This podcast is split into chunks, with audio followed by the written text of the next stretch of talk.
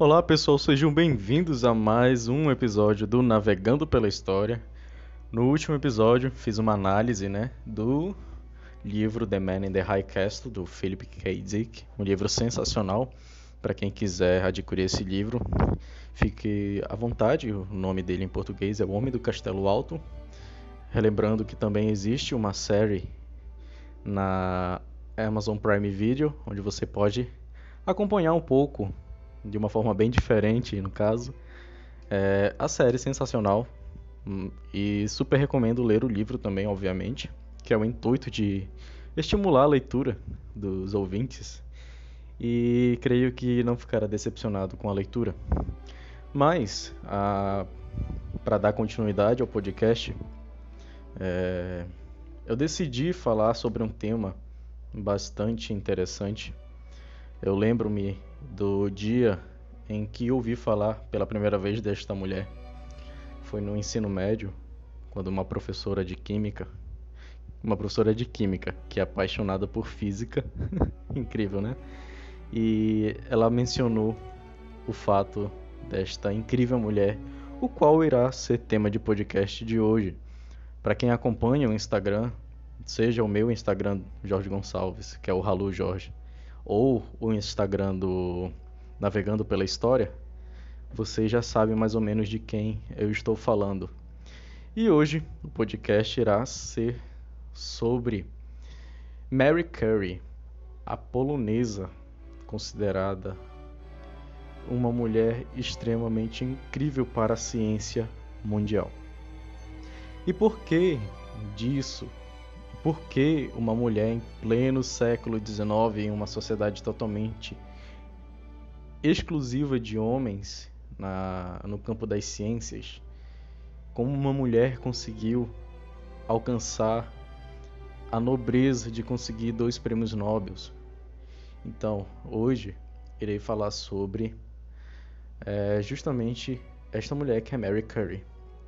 Ganhar um prêmio Nobel é tipo, é tipo é tido como um dos mais seguros termômetros do brilhantismo, pode-se dizer, pois Mary Curry ganhou dois prêmios Nobel, em campos totalmente diferentes. Na história da ciência, apenas mais uma pessoa atingiu glória similar, que foi Linus Pauling. Mas um dos que ele conquistou era o da paz e não tinha nada a ver com seu trabalho como pesquisador. Já o de Mary Curry eram ambos científicos, no campus da física e da química. E se hoje há quem denuncie que existem preconceitos contra mulheres nos, nos meios acadêmicos, calcule-se, reflita como era no fim do século XIX. Parece que enfrentar e superar barreiras com competência e brilhantismo foi a sina de Mary Curie durante toda a vida. Ela nasceu como Maria Salomeia Sklodowska, em Varsóvia, na Polônia, em 7 de novembro de 1867 era a mais nova de cinco filhos de Bronislawa Boskuska e Władysław Skłodowski, um casal de professores lá na Polônia. Mas sua família esteve muito ligada a movimentos que buscavam a independência polonesa e sofreram duras represálias de quem? Da famigerada União Soviética, que dominava aquela parte não só da Polônia, mas de muitos países da Europa e da Ásia.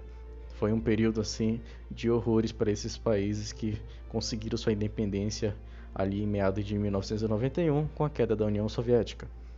O pai ensinava física e matemática para ela, mas foi demitido por seus chefes da União Soviética por manter sentimentos pró-poloneses. Isso o obrigou a aceitar trabalhos com menor remuneração e a família só pôde, é, só pôde se sustentar ao lugar ao alugar, no caso, quartos de uma casa a rapazes. Maria perdeu a irmã mais velha quando tinha sete anos, vítima de tifo, e sua mãe morria, morreria, no caso, três anos depois de tuberculose. Apesar de ser ótima aluna, a menina entrou em depressão e passou um tempo com os parentes do pai no interior. Antes de retornar a Varsóvia, isso aconteceu. E também ali ao menos parte de sua fé religiosa, ou seja, ela perdia as crenças que vinham da mãe dela. E o pai dela era ateu e sua mãe era uma católica fervorosa. Com a morte da mãe, parte daquele sentimento, daquela fé, foi se esvaecendo. Depois da morte, depois das mortes na família, Maria se tornou agnóstica. Ao buscar o ensino superior, um novo problema. Nenhuma das instituições universitárias de lá aceitavam meninas na época. Maria então fez um acordo com a sua irmã Broslisloa, Primeiro, ela daria ajuda financeira para que Bronislaw pudesse realizar seus estudos médicos e, de, e dois anos depois a irmã faria o mesmo por ela. Maria então foi trabalhar como governanta na casa de um casal aposentado, aparentado do pai do caso, para cumprir parte do seu trato. Namorou por um tempo o filho deles, Gamierzy Zoskowski, que futuramente se tornaria o grande matemático mas o moleque era pobre e os pais de Maria vende... vetaram o casamento. Em 1890, foi convidada por Bonislava a ir a Paris, hospedando-se na casa dela e de seu marido. Mas Maria ainda não tinha grana para poder estudar e recusou. Somente no fim de 1891 ela conseguiu finalmente ir à cidade de Luz, é grande Paris, né, para cursar física, química e matemática na Universidade de Paris. Na mesma época, ela conheceu Pierre Curie, que vai dar o seu sobrenome a ela posteriormente. Então, instrutor na Escola de Física e Química Industrial da cidade de Paris. Os dois se apaixonaram, a ponto de Pierre concordar em se mudar para a Polônia e virar professor de francês, se isso permitisse que ambos ficassem juntos. Maria bem que tentou mesmo retornar trabalhar como cientista em seu próprio país, mas a Universidade de Cracóvia recusou-lhe um emprego, por nenhuma outra razão além de ela ser mulher. Pierre então convenceu-a a retornar a Paris, a Paris e obter o doutorado. Acabaram se casando nesse retorno, em 26 de julho de 1895. Maria Sklodowska se tornaria Mary Curie. O casal teria duas filhas, Irene, nascida em 1897, e Eve, nascida em 1904. Para cuidar das crianças, o casal contratou governantas polonesas, a fim de ensinar às filhas a língua natal da Mary. Junto, os Currys iniciaram as investigações sobre a radioatividade, termo que ela inventou, recém-descoberta por Henrique Becquerel em 1896. O francês havia descoberto que minério de urânio emitia uma estranha forma de radiação, e o casal Curry contribuiu imensamente para a compreensão deste fenômeno. Entre outras coisas, eles descobriram que a radiação era emitida pelos próprios átomos individualmente e não por alguma interação molecular. Pelo trabalho com a radioatividade, o trio Becquerel, Mary e Pierre Curie receberam o Prêmio Nobel de Física em 1903. Mary se tornava a primeira mulher a ganhar a honraria. Ao prosseguir na pesquisa com os minérios de urânio, Mary percebeu, desta vez sem a participação de Becker e de seu marido, que, se seus cálculos estivessem corretos, deveria haver outro elemento ali com a capacidade radioativa ainda maior. Essa foi a trilha que levou à descoberta dos elementos polônio, batizado em homenagem à sua terra natal, e o rádio, ambos descobertos em 1898. Os dois achados seriam a razão que levou a Academia Real de Ciências da Suécia a conceder, conceder a ela o segundo prêmio Nobel em Química lá em 1911. Ela se tornou então a primeira pessoa a ganhar duas vezes a famosa premiação, demonstrando generosidade e lembrando-se de seus tempos de dificuldade Madame Mary, como era chamada, contribuiu o dinheiro de ambas premiações entre conhecidos que passavam por aperto financeiro, inclusive estudantes. Apesar da fama e da reputação conquistadas, Curry ainda enfrentava os preconceitos por ser mulher. No mesmo ano em que receberia seu segundo Nobel, a Academia Francesa de Ciências não a elegeu como membro por dois votos não era o tipo de coisa que ela aceitava com naturalidade. Como várias cientistas mulheres de destaque, ela parecia desejosa de que seu sexo fosse visto como fosse visto como irrelevante, fecha aspas, diz Philip Ball, químico, físico e escritor britânico. Infelizmente, não era. Mais do que desvendar os mistérios da radioatividade, Mary Curie desenvolveu rapidamente aplicações médicas para suas descobertas. Durante a Primeira Guerra Mundial, criou unidades móveis de radiografia, que foram apelidadas de Petites Curies, pequenas Curies em francês. Após a guerra, ela relatou suas experiências no livro Radiologia na Guerra, publicado em 1919. E depois do armistício, ela continuou mobilizada, buscando recursos para fundar dois institutos de estudo do rádio, um em Paris e outro em Varsóvia, na Polônia. Ambos continuam gerando pesquisas médicas importantes até os dias de hoje.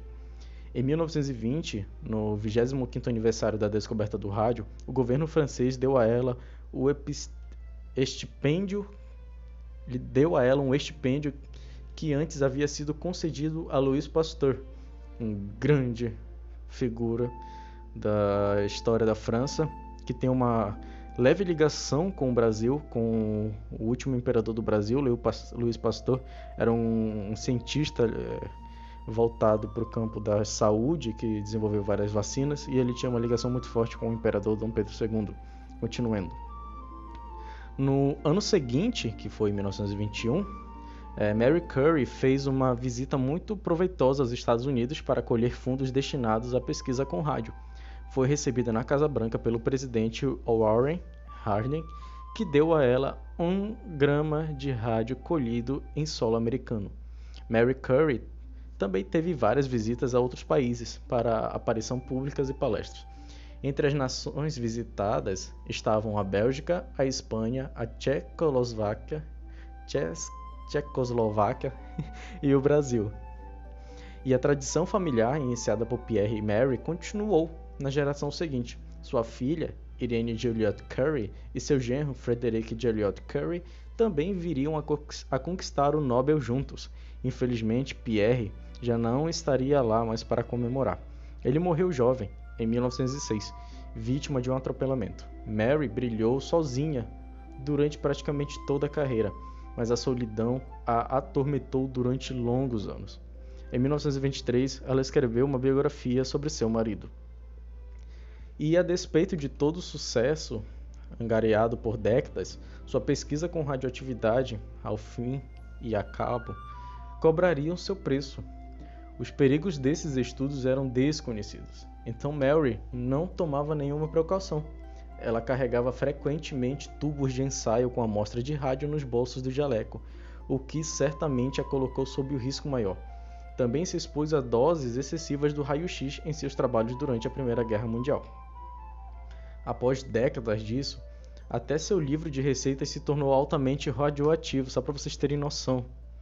E só pode ser manipulado hoje com roupas protetoras. Os papéis em que documentava seus resultados científicos, então, nem se fala. Ela morreu de maneira aplástica, causada pela manipulação constante de material radioativo aos 66 anos, em 4 de julho de 1934, 1934 perdão, mas deixou um exemplo que brilha até hoje no panteão dos heróis científicos da humanidade. Então, pessoal, vocês puderam ver a incrível história da da Mary Curie, polonesa, mulher em pleno século XIX, com uma, uma história extremamente linda e totalmente dramática em seu final, como uma forma horrível de morrer, uma, uma forma invisível de morrer, na verdade, né? Porque pouco se sabia na realidade do que era a radioatividade o que eram os elementos radioativos e, a, e os impactos deles na saúde de uma pessoa.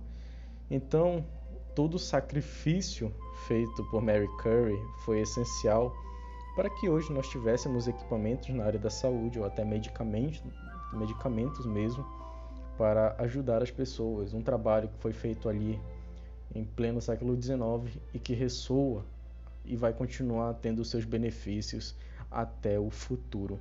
Então, pessoal, esse foi o episódio de hoje.